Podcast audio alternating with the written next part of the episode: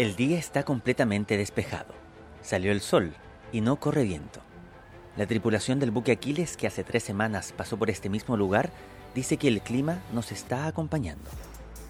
Llegamos a Bahía Paraíso, un lugar majestuoso, con montañas y hielos que dan cuenta del paisaje antártico que solamente uno conoce por fotografías.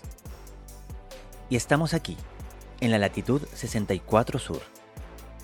Aún quedan 10 horas de navegación para llegar hasta Yelcho, y el equipo logístico decide realizar una jugada que busca optimizar el tiempo para favorecer el proceso de apertura de esa base.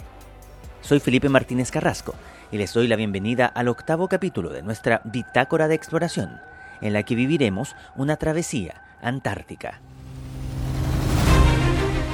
Viajamos a la Antártica para descubrir qué pasa al fin del mundo. Un mes de aventuras, aprendizajes y reflexiones contadas por el equipo del Patio Scout. Bitácora de Exploración. Travesía Antártica.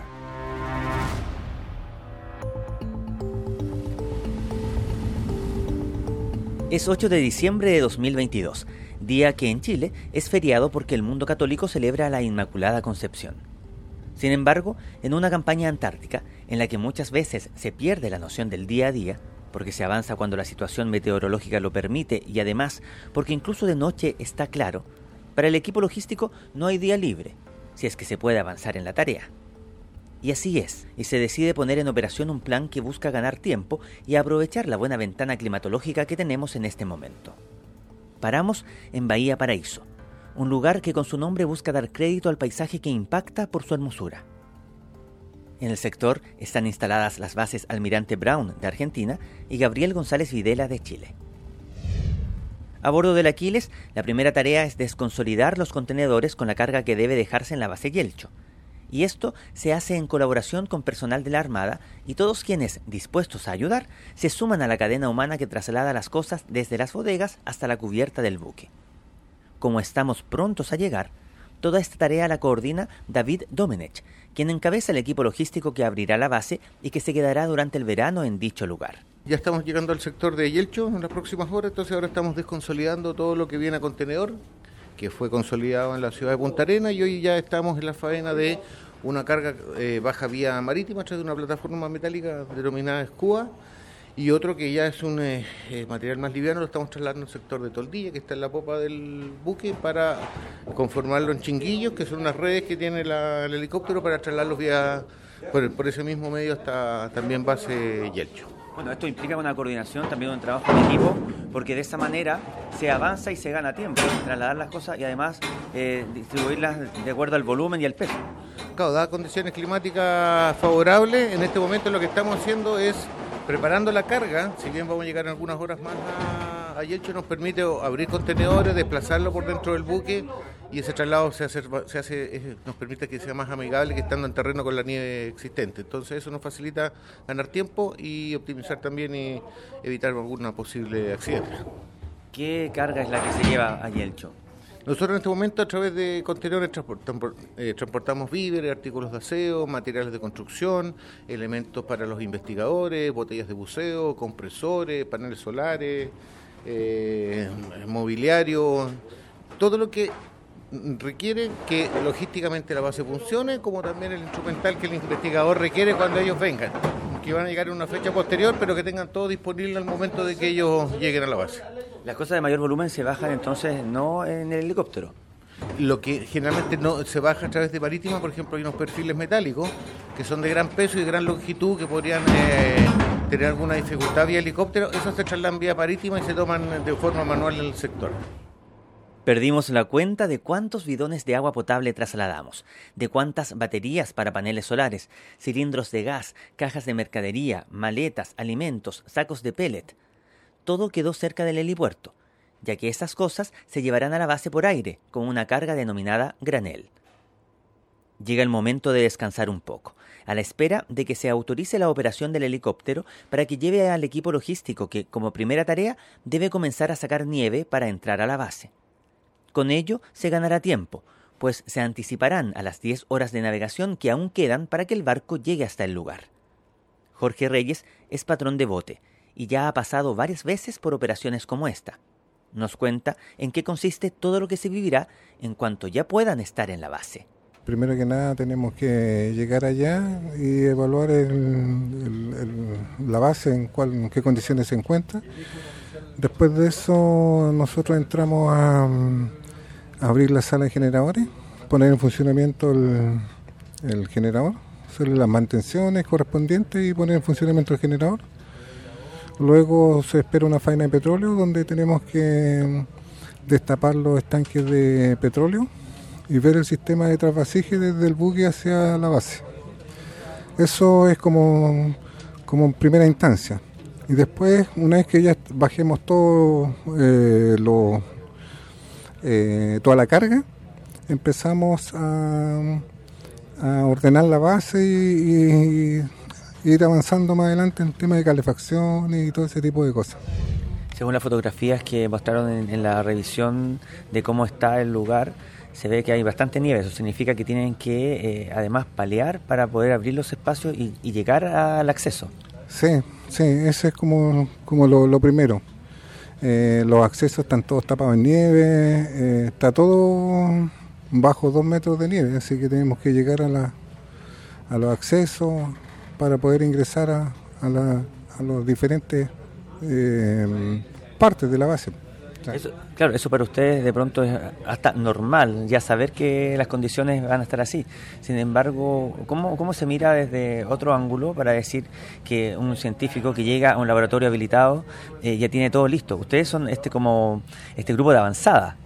Claro, nosotros somos el grupo logístico, en la cual estamos encargados de, de abrir las bases y, dejarla, dejar todo óptimo para que cuando llegue el ingreso de investigadores esté, todo habilitado y ellos tengan agua caliente, tengan los laboratorios eh, al 100%, eh, las embarcaciones al 100%, todo eso nosotros este el trabajo previo antes que ellos lleguen. Un trabajo extremo. Un trabajo extremo, sí. Solo para los mejores. Solo para los mejores, que, además vienen por dos, tres, cuatro meses muchas veces. Sí, sí, generalmente, generalmente nosotros ingresamos el 8 de, de, noviembre y pasamos un periodo en escudero y después de eso lo embarcamos y, abrimos la base Yelcho más o menos en esta fecha 8 de diciembre, un mes después. No hay tiempo que perder. Y Juana Leviwan, del equipo logístico de INACH, también se prepara para poder bajar, pues tiene la tarea de revisar los laboratorios y equipos de la base. Ya conoce cómo es el trabajo logístico en terreno, pues hace dos años viajó para realizar la misma labor y está clara que las tareas que se llevan a cabo pueden realizarse tanto por hombres como por mujeres. Como personas todos tenemos diferentes capacidades y habilidades y no por nuestro género o va como a discriminar o, o va a hacer que nosotros no podamos hacer algo. En Yelcho eh, particularmente hay que prácticamente desenterrar la base. O sea, ahí también es como que muchas veces no saben cómo se van a encontrar las cosas. Sí, porque pueden haber filtraciones. O sea, tenemos la fortuna de que el grupo anterior del año pasado dejó todo, hizo inventario, dejaron todo como bien. Es como hace dos años no había vuelto a, a visitar Yelcho, así que Igual hay que ver, rescatar equipos para hacerle mantención, que es más fácil en Punta Arenas. Y, no es fácil llegar al destino. Son muchas, muchos días de navegación. Eh, el poder acceder hasta el lugar es complejo, ya sea en helicóptero o en, embarcaciones que deben tener unas condiciones especiales para poder llegar a, los roqueríos donde hay que descargar todo. Esa es una logística no menor y que implica también coordinación previa, no es llegar y partir. No, y bueno, como todo esto en comunidad, necesita la colaboración de todos. Porque claro, como usted decía, eh, hay rocas, ahí claro, hay un muelle, pero no es un muelle. Porque claro, es como una terraza, por así decirlo, que, que como que mm, eh, facilita el, el dejar cajas y bultos ahí pero primero hay que despejar la nieve. Son las 4 de la tarde y comienza la operación aérea para trasladar a quienes llegarán a abrir la base. Nos informan que llevarán a 8 personas y que en cada viaje pueden abordar dos. nos tienen considerados en el segundo vuelo para que podamos ir a registrar el trabajo en terreno. Despedimos a David Domenech y a Jorge Reyes, que son quienes se van en el primer vuelo. Y con Bruno De Lucchi, mi colega con quien estamos haciendo la cobertura periodística de Patio Scout en esta expedición extrema, nos quedamos esperando nuestro turno en el helipuerto. Nuevamente, la emoción nos embarga. Nunca hemos volado en helicóptero, menos desde el mar y menos en la Antártica.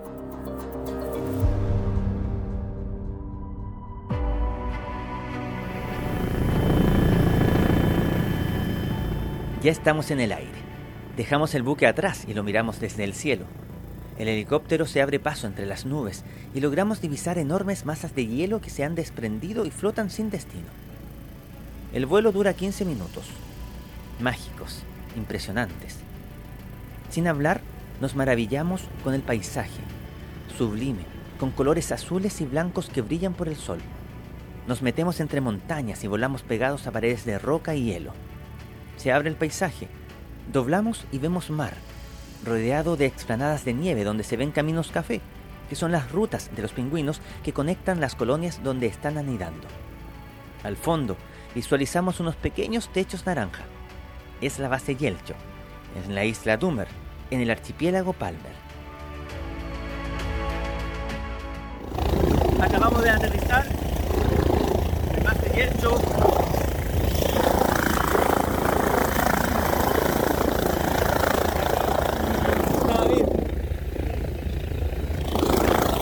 Ya iniciando las labores para este.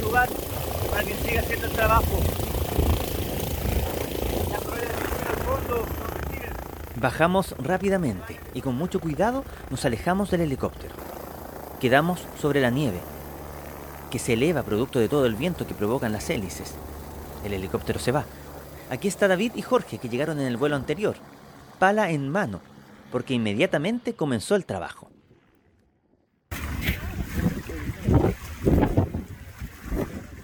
Nos muestran un pequeño triángulo de lata naranja que se asoma en la nieve y nos dicen que corresponde al techo de la cabaña de dos pisos que está totalmente enterrada.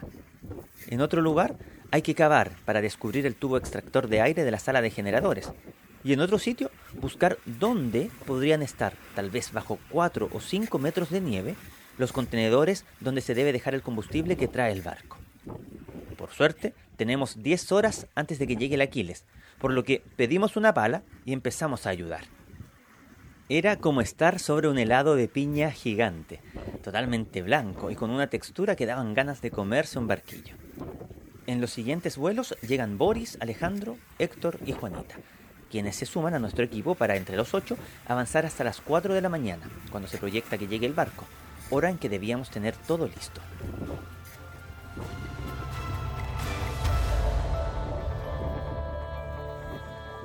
Cavamos y cavamos para encontrar los contenedores que se llenarán con combustible que llegará desde el barco. Los encontramos más o menos a 5 metros de profundidad. Pero comenzó a nevar, a correr mucho viento, se nubló, bajó la temperatura y todo eso impidió que el helicóptero volara para comenzar la maniobra de traslado de carga. Nos avisan que debemos esperar que mejore el tiempo y por tanto que aprovechemos de dormir.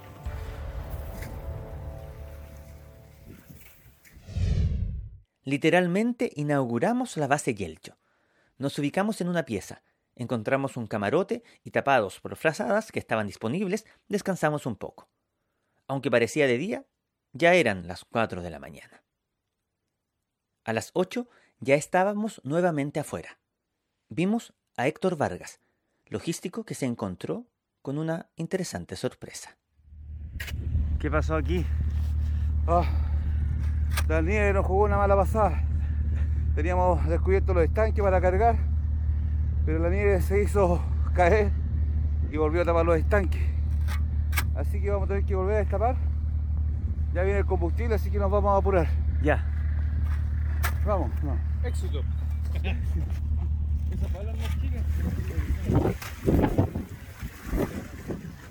Hay que estar atentos a todo. Todo puede pasar, todo puede cambiar. Y a eso de las 11 de la mañana comienza la maniobra Vertrep, que ya habíamos visto desde el barco y que ahora nos toca presenciar desde abajo. El helicóptero hace viajes para ir a buscar y traer carga colgada en el chinquillo y dejarla sobre la nieve. Quienes estamos en la base ayudamos a despejar la improvisada pista para que continúe la operación, tal como lo hace Jorge Reyes, ya acostumbrado a este trabajo extremo. Ya estamos en el proceso de descarga, así que aquí estamos, ustedes lo están viendo en vivo cómo se trabaja acá en la base Yelcho. Oye, un trabajo que, que no es menor, que requiere además mucha concentración, energía, pero además eh, alegría, se hace con, con entusiasmo. Con entusiasmo, la juventud es la que proporciona el entusiasmo y los viejos la experiencia. Hay una combinación perfecta. Claro, una combinación perfecta.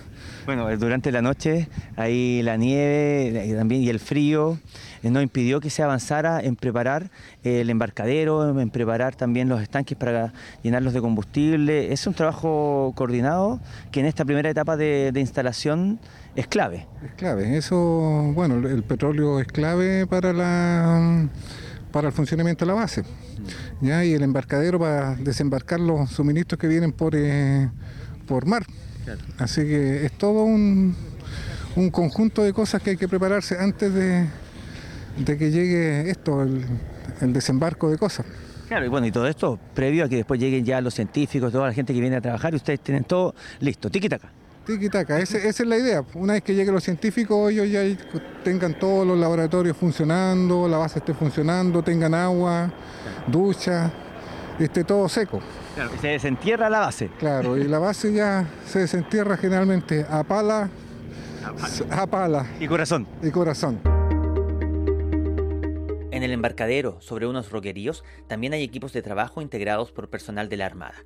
Desde el buque llegan los Zodiac, que trasladan el combustible, y también la barcaza Skua, con algunos materiales que no pueden traer en helicóptero. Con alegría y pese al cansancio, cada persona colabora y apoya en la tarea. David Domenech resume lo realizado y evalúa el trabajo que se lleva a cabo, aquí, en el extremo sur del mundo. Partimos a las 7 de la mañana el día de ayer. La verdad que no sé ya qué hora es, pero eh, ya estamos, si ustedes se fijan, haciendo tarea en el sector del embarcadero.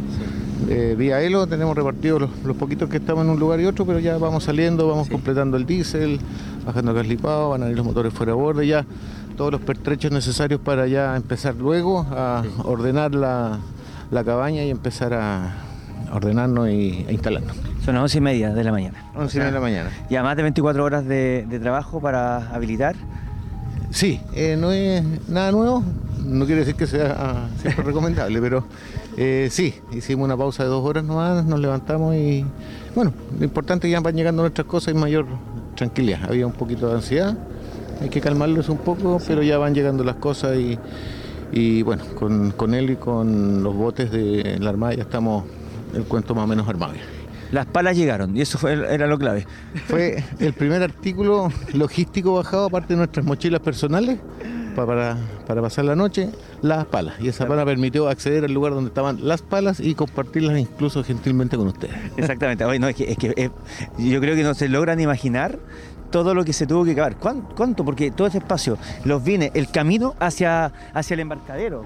¿Cuánta Ay, no sé, nieve se movió? 50, 60 metros cúbicos que hubo que paliar, digamos. Eh, harto. Harto. Harto. El un buen ketorolaco, un ketoprofeno nos ayuda a, a estas circunstancias, así que bueno, ya vendrá el descanso necesario y adecuado y bueno, ya seguir nomás. Oye, pero se hace con energía, con entusiasmo, con alegría. Sí, no, si los, los que vienen acá saben a, a lo que vienen y lo hacen con entusiasmo, con alegría. Tuviste que ahora eh, desembarcó la, la última chica, incluso una rápidamente una chef que, que va que vuelve escudero, se bajó porque sabía que no habíamos preparado algunas cosas, no somos los expertos, así que está preparando pan y dejándonos unos pertrechos que son clave aquí para después ella retornar al buque. Así que bien, todo Cada persona, cada persona es clave, o sea, cada persona aporta y cada persona es importante.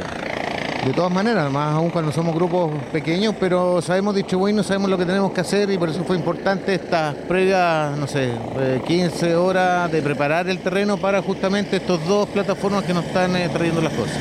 Así que bien. Hay que tener un poco de locura para venirse acá. ¿A, a cuánto estamos? En latitud Sí, 64, eh, entiendo. A 50 sí. kilómetros del, del círculo polar. Sí, entonces latitud 64 y bueno, eh, yo creo que hay entusiasmo, alegría, locura, pasión, vocación y más encima con el espectáculo que tal vez pudieron ver con ballenas aquí a la en la bahía, eso complementa obviamente el, el quehacer de lo que estamos haciendo, así que bien todo. Hemos sido testigos de que, o sea, hay que tener fuerza, templanza, eh, amor por, por la naturaleza, por la familia también.